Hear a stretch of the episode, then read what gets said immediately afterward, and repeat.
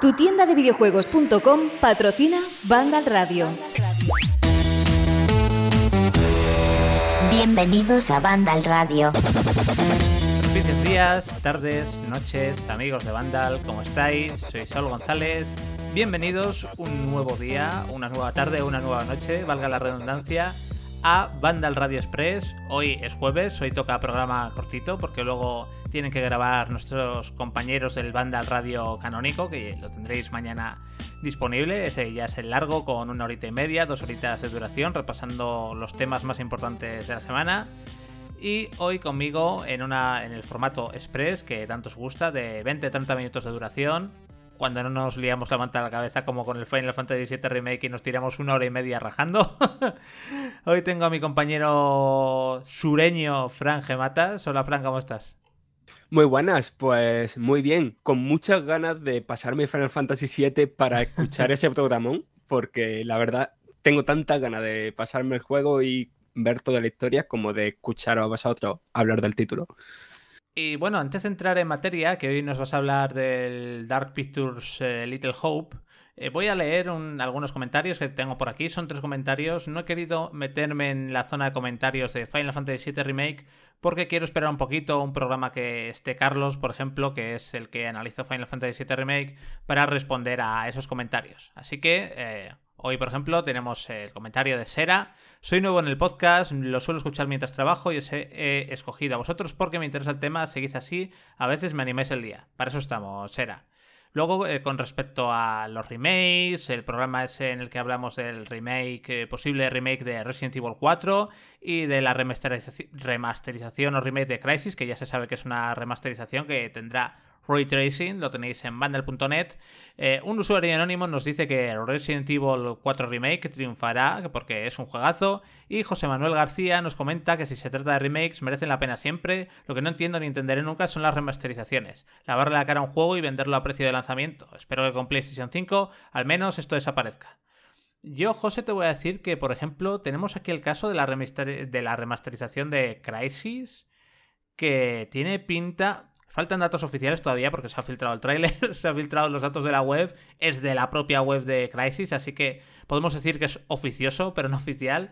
Pero van a utilizar bastantes cosas del motor nuevo, digamos que han readaptado el primer CryEngine al a su última versión, van a meter texturas HD, van a meter incluso ray tracing y por lo poquito que se puede ver en el teaser tiene buena pinta, veremos. Si es un remaster bien trabajado, bien pulido, con unas texturas realmente nuevas y que aporta algo, eh, o incluso te lo adaptan a formatos nuevos de televisión, te meten unas texturas nuevas e incluso te meten un pack con todas las expansiones que tuviera el juego en, en cuestión y demás, a mí me parece bien, pero las remasterizaciones estas que son, eh, venga, un rescalado chungo a 1080p o a 4K y te lo vendo, eso sí que, eso sí que no y que yo también espero que, que se acabe algún día. ¿Tú qué opinas, Fran?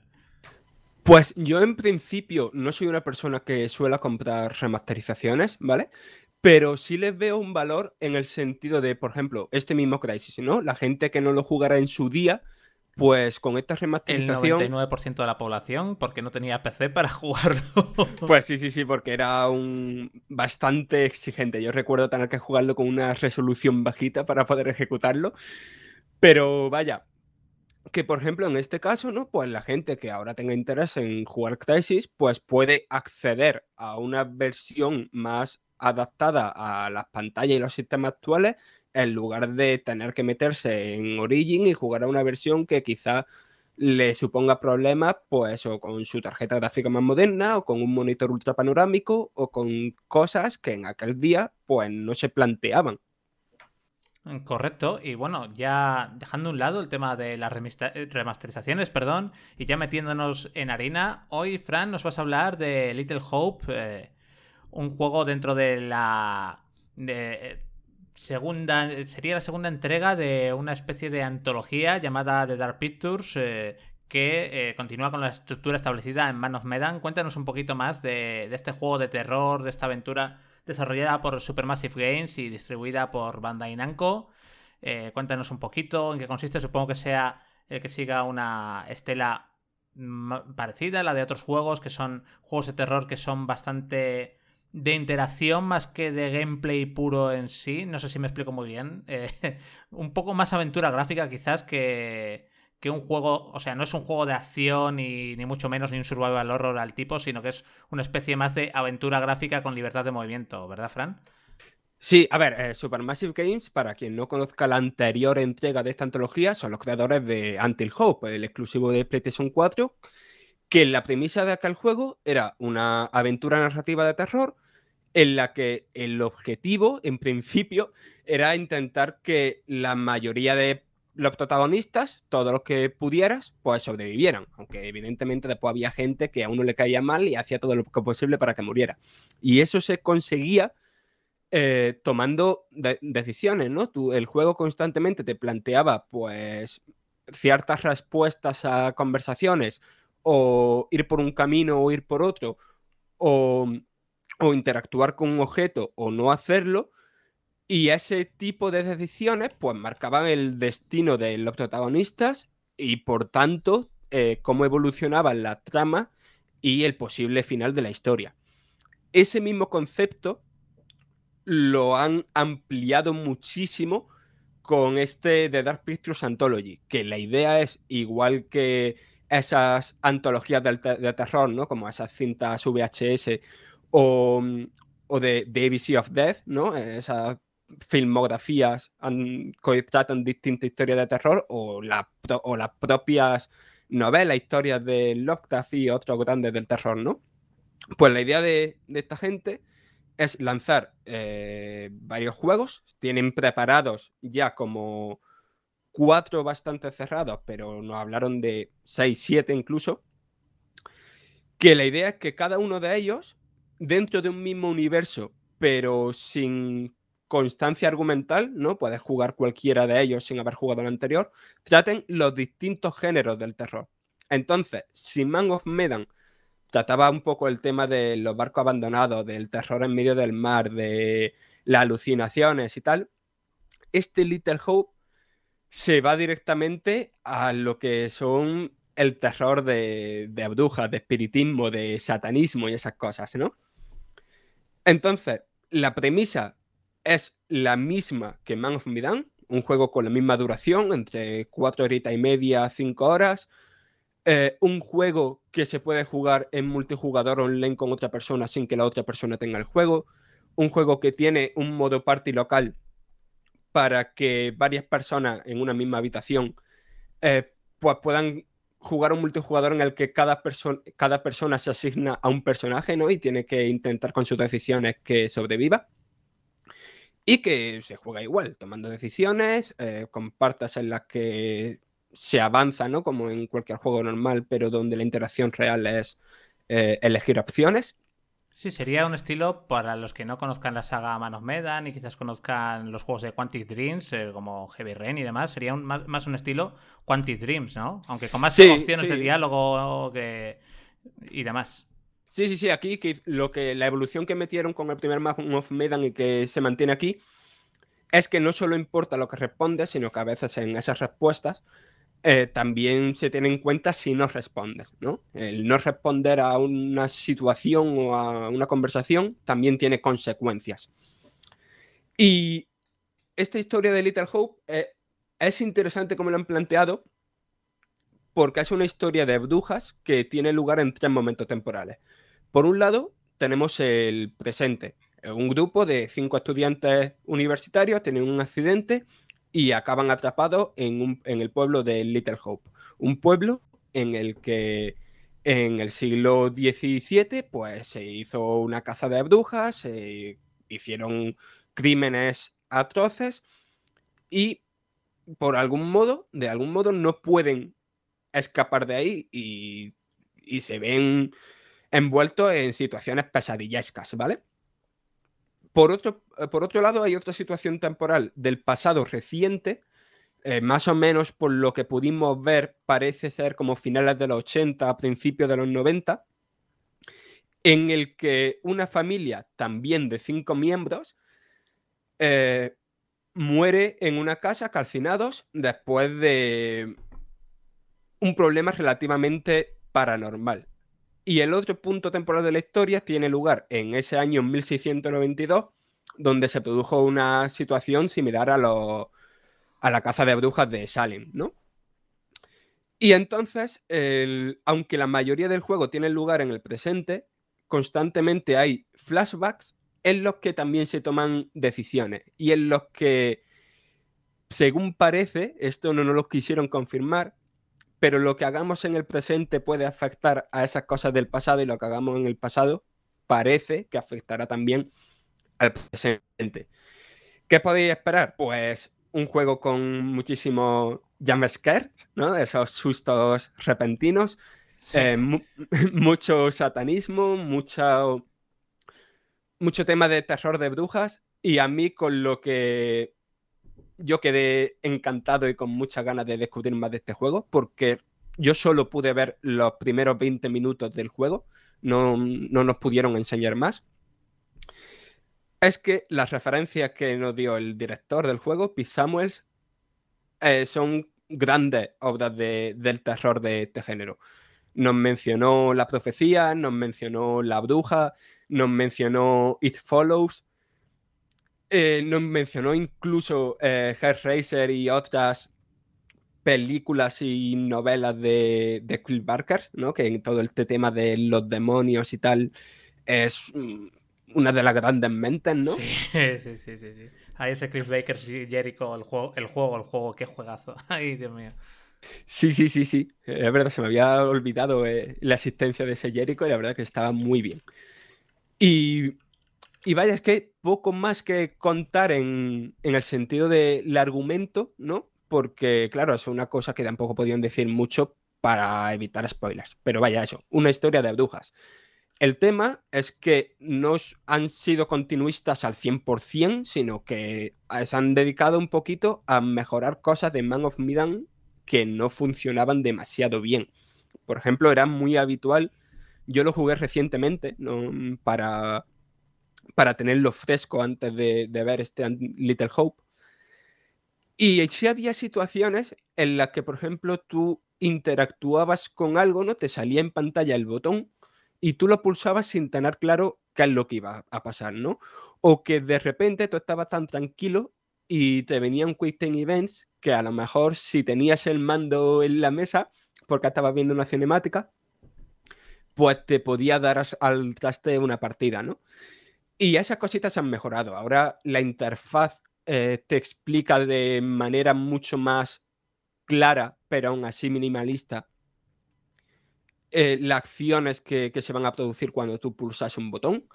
Eh, los QTE van a venir avisados de algún modo, aunque nosotros en la demo que vimos mm, no vimos ningún QTE, así que no podemos decir cómo será ese proceso. Y también se han mejorado cositas eh, a nivel técnico. O sea, el nivel técnico, igual que el anterior y, y Until Dawn, los personajes rayan a un nivel magnífico. Sí, te decía que, bueno, te, lo iba a preguntar justo, que he estado viendo buena parte del gameplay que hemos eh, subido a nuestro canal de YouTube. nos podéis encontrar como Vandal, como siempre. Y a nivel técnico, el detalle de las caras de los, de los personajes, sus animaciones y demás, parece, vamos, es, muy, muy realista, ¿eh? Es espectacular. Sí, sí, es casi fotorrealista. Igual que en el anterior título estaba un actor cuyo nombre no recuerdo ahora mismo, pero que era bastante, bastante famoso en el cine de terror. En esta ocasión, eh, la estrella será Will Poulter, que lo podéis recordar de, de Midsommar, El Renacido y incluso El Corredor del Laberinto, creo que también estaba. Hay, mm, o sea, un actor bastante conocido, ¿no? Y eso, que el diseño de personajes, su animación y tal, está muy bien hecho, la iluminación sigue siendo bastante espectacular. De hecho, la parte del gameplay que hemos podido subir, porque solo, o sea, no nos han dejado subir todo lo que vimos, sino solamente una, una pequeña escena que tiene lugar en una carretera que recuerda bastante al principio de un Silent Hill, ¿no? Y toda esa iluminación que hay ahí con la niebla y tal, y las sombras y demás, es mm, bastante espectacular.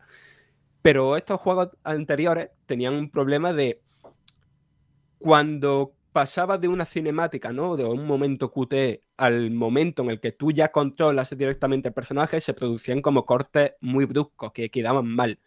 Y esa transición ahora no han prometido que se ha hecho muchísimo mejor. Sí, esas transiciones son importantísimas. Tenemos el ejemplo, por ejemplo, de cómo se hacía bien en el, bueno, la redactación de Gears of War, de, o sea, reinicio suave de Gears of War, que las transiciones eran increíbles, o el Spider-Man, o el Death Stranding, que las transiciones de, cinemática, o incluso en el propio Final Fantasy VII Remake, que las transiciones de cinemática a acción son muy suaves, están muy bien, y cuando hay una transición muy, muy hachazo, como lo llamo yo, que es muy brusca, eh, pues te saca un poco de la partida. Eso en juegos antiguos era lógico porque al final pues había una diferencia muy grande de las CGIs a, los juegos casi poligonales, eh, pero ahora mismo hay que intentar que sea una transición lo más suave posible. Una cosa que te quiero preguntar, Fran, y no es solo con relación a Little Hope, sino también a Man of Medan, por ejemplo, es el nivel de terror que causan estos juegos porque mm, yo no juego a Man of Medan y yo creo que siendo un poco más conversacional y siendo más aventura, tienes que elegir entre cosas, pero no sé si eso puede llegar a sorprender o puede llegar a meterte en tanta tensión como te lo hace un survival horror más clásico como el Silent Hill o como Resident Evil, que claro, tienes que estar pendiente de disparar, de ver a un enemigo, de no ver a un enemigo y, y cuando justo te olvidas es cuando aparece y aquí con tanta conversación y demás como que parece que, o para mí, en mi pensamiento, como que es más difícil que te llegue a asustar el juego. A ver, esto puede dar lugar a una discusión larguísima, ¿no? Porque yo soy de los que piensan que en los videojuegos hay, más allá del subgénero del terror, hay dos tipos de terror, ¿no? Por un lado, el terror mecánico, ¿no? Que, que eh, las propias mecánicas de juego están hechas para causar tensión y, miedo, ¿no? Como puede ser un Resident Evil, Silent Kill. La, o... la, cámara, la poca munición de lo del Survival también es por la poca munición que te agobia muchísimo por dispararlos. Incluso trucos con el propio sonido del juego, de cosas que no están ahí, pero que tú crees que están ahí. Sí, sí, sí. Sí, sí, ya es que en este terror mecánico, ¿no? Discutiéndolo con amigos, lo he dicho muchas veces, que incluso metería juegos como Bloodborne o Dark Souls, ¿no? Tienen parte de esa misma manera, ¿no? De, generar miedo ante, un, ante una situación, ¿no? Porque al final se basa en tú sentirte indefenso ante, ante, un, ante un enemigo, ¿no? O, una serie de enemigos. Y por otra parte, un terror más tradicional como puede ser el del cine, ¿no? ¿Qué pasa?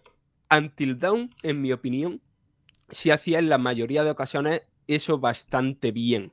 Porque también Until Dawn se basaba un poco en este subgénero del terror de grupo de adolescentes atrapados en una cabaña, ¿no? Que tiene un poco de terror y otro poco de ver cómo se desarrollan las relaciones entre ellos, ¿no? Y para mí, en mi opinión, Man of Medan, por su propio argumento, no hacía eso tan bien, ¿no? Como que quizás daba demasiado peso a lo que era la historia de terror en sí, de ese barco abandonado, y poco peso a la relación entre los personajes, que era una cosa fundamental de Until Dawn. Y eh, yo espero que con Little Hope eh, esa, ese equilibrio entre esas dos partes esté mejor equilibrada. Porque al final es bastante complicado, si no imposible, dar tanto miedo con un videojuego en el que tú decides cómo afrontar ciertas situaciones que, si fuera una película, ¿no? Que donde lo que va a pasar te lo tienes que comer sí o sí. Sí, correcto. bueno, luego, yo no sé si quieres destacar algo más de este Little Hope. Eh, ¿Tenemos eh, fecha de lanzamiento o no hay...? Tan solo, tan solo verano de, de 2020. Vale, plataformas PlayStation 4, PC y Xbox One, ¿verdad? Sí, eh, también en la entrevista le pude preguntar un poquito sobre, evidentemente, está una antología, ya tienen planeado, el tercer capítulo ya está en producción, el cuarto capítulo lo tienen bastante planeado y de los siguientes hay como un argumento, ¿no? Ahí trazado. Y el tema es que ya estamos a final de generación Y PlayStation 5, Xbox Series X están a la vuelta de la esquina. Y también este tipo de juego es un tipo de juego que se adapta muy bien al, a la plataforma de juego en la nube, ¿no? Como Google Stadia, el eh, futuro Project X Cloud y demás. Y le pregunté sobre este tema a Pete Samuels y me comentó que evidentemente su objetivo es lanzar también en PS5 y Xbox Series X y si puede ser también plataforma de juego en la nube, pero que todavía no tienen nada que confirmar, ¿vale? Es simplemente un objetivo, nada en lo que estén trabajando y que sí van a cuidar de que, por ejemplo, la gente que haya empezado con The Dark Pictures Anthology en PlayStation 4 no, no tengan por qué trasladarse de plataforma, ¿sabes? Que, que hay, más o menos, sin asegurarlo del todo, sí daban la intención de que los siguientes capítulos se siguieran lanzando las consolas actuales. Bueno, pues se pinta muy interesante este Little Hope. Y eh, para despedirnos, que yo creo que es un tema que tenemos que tratar, aunque sean cinco minutitos, por no alargar mucho el podcast de hoy, que ya sabéis que luego hay que grabar el canónico. Sí que eh, creo que es conveniente que hablemos de una de las noticias más importantes del día, que es un rumor de varias fuentes de que el lanzamiento de PlayStation 5 será más limitado que el de PlayStation 4 en número de unidades, pero que no se retrasará. La intención de Sony sería fabricar entre 5 y 6 millones de PlayStation 5 en el año fiscal que termina en marzo de 2021, según personas involucradas en la cadena de suministros. Por poner un ejemplo, eh, PlayStation 4 se vendieron 7,5 millones de unidades en sus dos primeros trimestres, así que el número sería menor, pero tampoco parece como que vaya a haber un desabastecimiento brutal en el tema de... En el abastecimiento... ya me he liado. En el tema de que no vaya a llegar la PlayStation 5 a las tiendas ni que vaya a haber problemas de stock. Yo creo que estamos hablando de unas cifras suficientes. En cuanto al precio, estiman que será entre 499 dólares o 549 dólares. O sea, que un precio entre 500 y 550 euros, que siempre hay que añadirle ese 99, ya lo sabéis. Y lo dicho, lo más importante quizás de la noticia, más allá de las unidades que se vayan a, a crear para poner a la venta la consola, es que eh, no tienen ninguna intención de retrasar el lanzamiento de PlayStation 5, ya que Xbox Series X tampoco ha cambiado las fechas. Y si no hay ningún retraso, la producción de PlayStation 5 comenzará el próximo mes de junio. Así que por el momento eh, la producción masiva de PlayStation 5, que suele empezar siempre en primavera-verano, cuando empiezan PlayStation 4 empezó a finales del mes de mayo, o sea que es lo normal empezar la producción masiva de las consolas entre mayo y junio.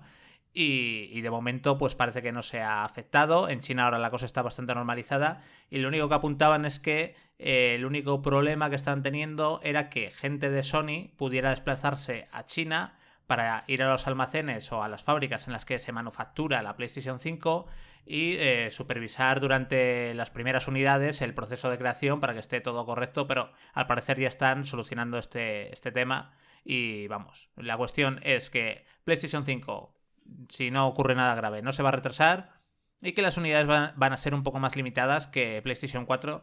Yo creo que aquí también tiene que ver, Fran, que el precio de lanzamiento va a ser más alto, serán entre 100 y 150 euros más alto que PlayStation 4, aunque la gente, por lo menos los lectores de Vandal en las encuestas que hemos hecho, asumen bastante que PlayStation 5 va a costar unos 500 euros. Y yo creo que también tienen en cuenta la recesión que ya parecía que iba a llegar en 2020 y que ahora con el tema de coronavirus eh, se va a acuciar todavía más. Entonces esto afecta a todo, aunque el mercado de los videojuegos vaya a estar muy fuerte a nivel de software, porque al final la gente sale menos y este ocio se puede tener en casa de forma muy tranquila y muy sana, hablando en, en términos pandémicos. Pero claro, esta recesión afecta a todos los mercados, afecta a los trabajos de la gente, afecta a los sueldos y 500 o 550 euros es un dinero aunque evidentemente es un producto que te dura 7, 8 años, o sea que merece la pena. Y yo lo voy a comprar de entrada, PlayStation 5 y Xbox Series X. Pero claro, es evidente que si hay una recesión, las unidades bajarán. Y yo creo que tienen un poquito eh, todo en cuenta. Sí, sí, y también me parecía bastante interesante del reporte de Bloomberg el, lo que decían de que entienden que PlayStation 5 por precio y por unidades no va a llegar a todo el mundo, pero que van a tener como una campaña muy fuerte de apoyo a los servicios de Sony, es decir, a PlayStation Plus y a PlayStation Now.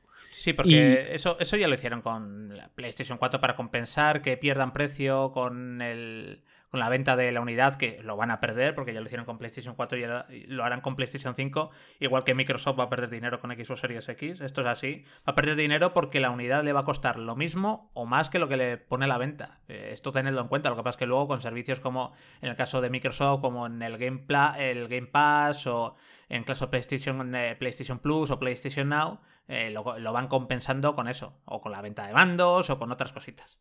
Claro, claro, el tema es ¿qué nos, o sea, si Sony va a remodelar de algún modo este servicio, este PlayStation Now, ¿no? Que, digamos que ahora mismo a nivel de popularidad y de, y de percepción entre la gente, digamos que está algunos escalones por debajo de, equipo Game Pass, ¿no? Y, quizá mm, hagan algún cambio en, la política de, de lanzamiento que lo hagan más atractivo, no lo sé.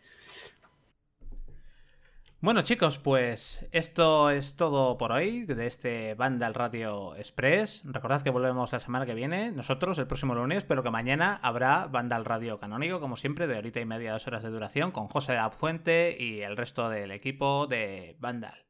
Muchísimas gracias. Perdona si hoy está un poco espeso, pero llevo todo el día con un estrés de muerte que he tenido que formatear el ordenador, he tenido que instalar 50.000 cosas y tengo la cabeza ya como un bombo. Hay veces que también nos afectan los problemas informáticos y hoy he tenido que estar a contrarreloj todo el día y he llegado ya al express pues hecho con la cabeza un carajo.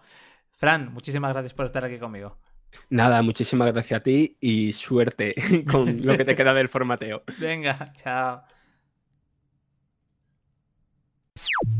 Tu tienda de videojuegos.com patrocina Vandal Radio.